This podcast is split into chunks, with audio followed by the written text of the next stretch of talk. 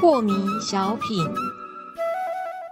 张讲师您好，有一位听众朋友，他想请教讲师，他说啊，我晚上站桩一个小时以后就接着打坐，可是经常会觉得脚趾跟小腿会抽筋诶，呃，不知道讲师您看我这是正常的造化，还是因为我身体太虚弱？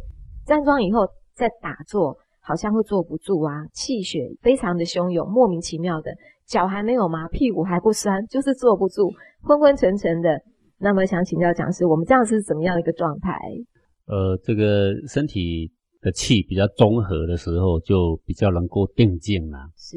那如果偏阴偏阳，就会产生这些浮躁的一些现象。嗯。那要怎么调整呢？就是当你生活作息调正常，然后呢，把精气神呢再稍微加强一下啊，再养一下你的精气神啊，多运动啊。嗯。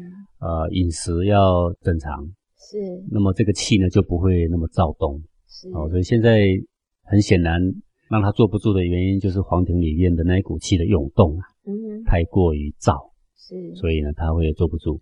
不过刚刚所讲的是从根本上来着手，但是从这个心法上的练习来说呢，这个躁动啊，也许是要成就你的心法的一个途径啊，是，啊，正因为如此的浮躁，而我们还甘愿的。坐下来，好好的关照跟练习，然后才能够让你这个心法呢，能够更进一步的突破。这也未必可知嘛。是，对，很多人都是这样，呃，经历了这么一段，然后在关照中才有突飞猛进的契机呀。嗯，不然一般的人，也许，呃，他连黄庭也找不到，他连情绪也找不到，很多人也有这种困扰。好，那很显然，这位同学他的情绪是不用找的，是那个浮躁呢，就已经现在眼前了。嗯，呃。他脚不酸，他腿不麻，猛想起来，肯定就是黄庭当下有一个热热小小的涌动存在着啊。是。